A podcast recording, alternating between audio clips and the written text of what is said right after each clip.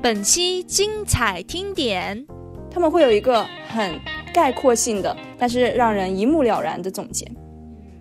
但是我的节目没有，你的生活嘛，没有这么多总结，就只是这么一说而已。嘿哟，大家好，我是艺术家邓可乐。我为什么这么不知廉耻的叫自己是艺术家呢？因为我的所作所为并没有造福别人，而是而只是在表达自己。但是为什么不叫表达者，而叫艺术家呢？艺术家在我心目中，应该是那种他自己心里面有藏着很多东西，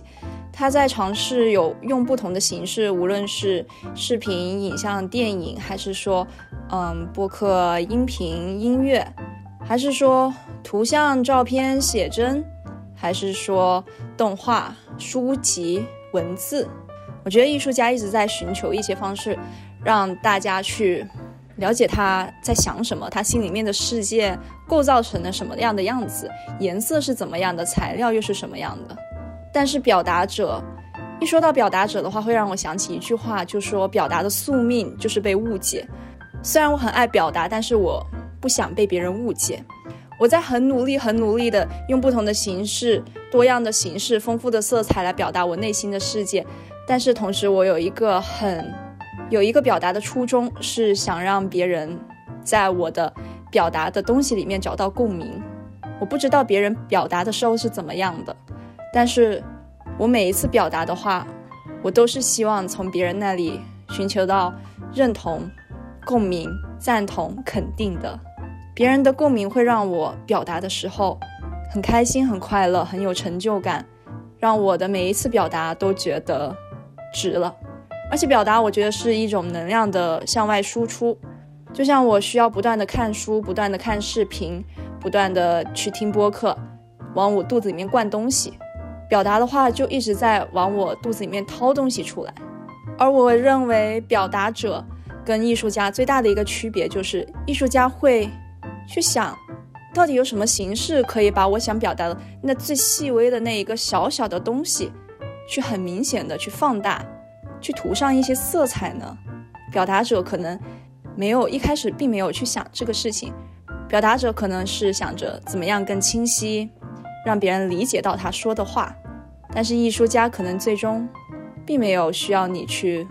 对他对他的作品有所共鸣。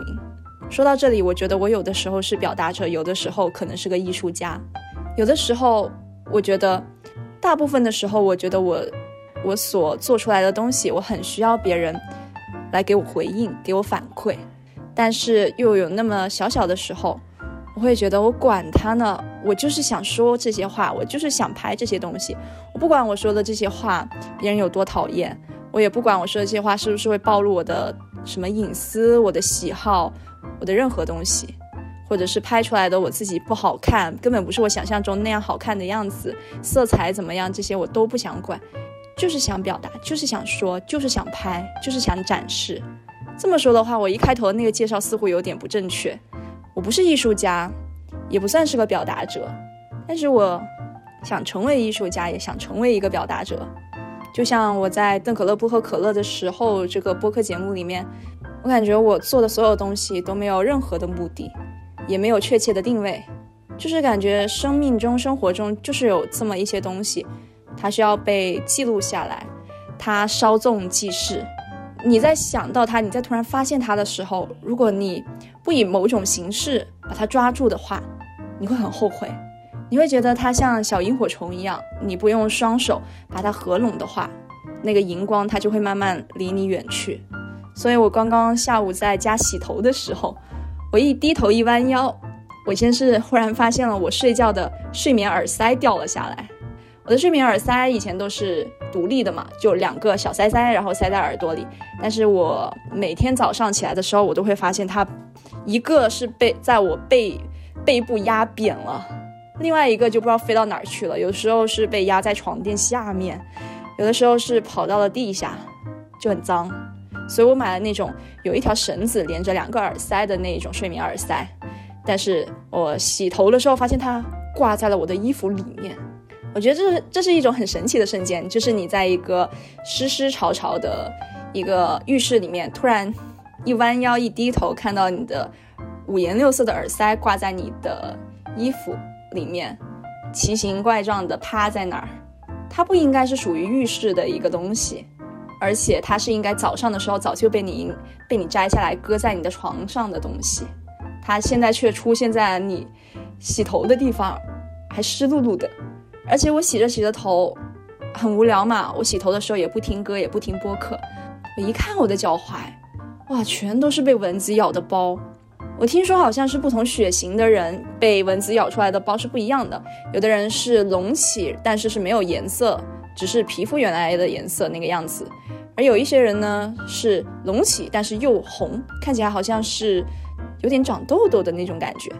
又有一些人呢，它只是一个小红点，几乎不算是什么隆起，但是就是一个红点，还挺明显的。我就是那个红点。但是我这个红点又有点不同，我红点的话，周围会围围了比这一个红点还大个七八倍一样的一个白色的圆圈，也不算是很明显的圆圈界限，但是就是那一个白色的圈的话，会比我周围的皮肤更白那么一丢丢，所以你一看就知道那一块跟其他地方不一样。我数了一下，被蚊子咬了八口，我感觉生命里面生活，生活生命里面就是会有这么一些。不经意的、很微小的瞬间，你弯一下腰、低一下头，你就会发现；但是你不弯腰、你不低头，就永远发现不了。我发现那个时候，我真的，我第一反应就是想写下来。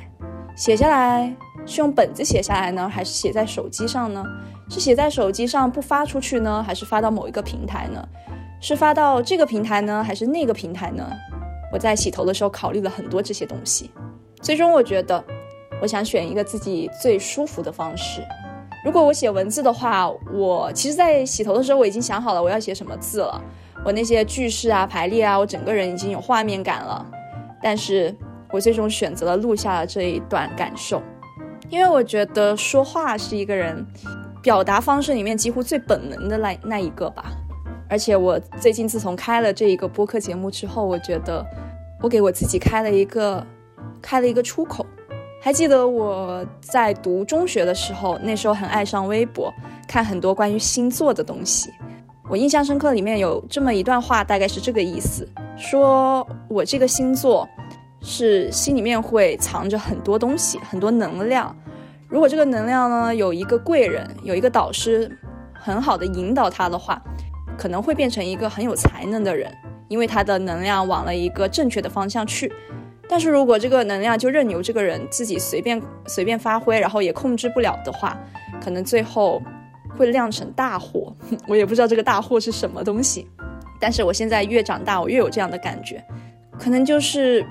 平时发现这些微小的东西太多了，太想分享出去了。观察能力，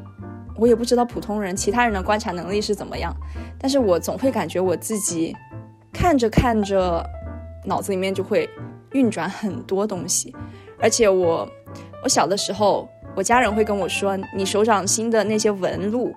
比普通人多很多，那是因为你想很多东西。我就一直把这句话记在我心里面，所以我总是有那个习惯，就是去看别人的手掌心的纹路。然后我真的发现，我是身边所有人纹路最深最多的，甚至是那些五十多岁的人，不要说六七十岁的人啊，那些是老人家，我不能跟他们比，就甚至是五十多岁的人。我的纹路的深度还有复杂程度，也是跟他们差不多的。就这一点，我就更加笃定了。我觉得我是一个思考很多的东，思考很多的人。不论是我思考的东西是有用还是没用，是有深度还是只是很无聊的东西。但是我觉得这种思考的东西一直憋在我的心里面了，我没有没有任何地方可以去发泄，可以去释放出来。所以就印证了我刚刚说的，我在微博上面看到呢，我星座那一段话，如果没有人好好的引导的话，可能最后真的会酿成大祸。因为明明是心里面有一股力量的，然后可以在某一个方面或许可以把我力量释放出来去做成什么东西的，但是最后却被我自己去这里弄一下，那里弄一下，然后这样去挥霍了。而且我是一个没有自控力的人，我真的是我见过我身边的人里面最没有自控力的人了。所以说，没有所以说，我最近开始在想这一个不喝可乐的定位了。因为我发现所有的播客节目，他们每一期都会有一个主题，所以他们都会由浅入深，然后把所有东西展开铺开来，很细心、很认真的讲，而且他们一定会有总的来说，最后来说，最后结局，他们会有一个很概括性的，但是让人一目了然的总结。但是我的节目没有，因为我节目每一期讲的都不只是一件事情。而且我觉得，你的生活嘛，没有这么多总结，就只是这么一说而已。今天是二零二一年的三月十五号，是周一，是下午。周一的话，很多社畜、很多同学们都很难受，因为刚刚过了周末，然后工作日、学习日刚刚开始，还有难熬的七天多一点点，离周末真的太遥远了。但是我呢，我就还好吧，我也不好说是为什么。不过我估计再等个一个月、两个月之后，我可能也不好受了。但是现在来对我来说，每个周末跟每个工作日都是差不多的，除了我追的综艺还有我追的番有没有更新之外。不过还是希望你能记住上一个周末你过得开心的那些事情，然后怀着这份开心去期待下一个周末吧。拜。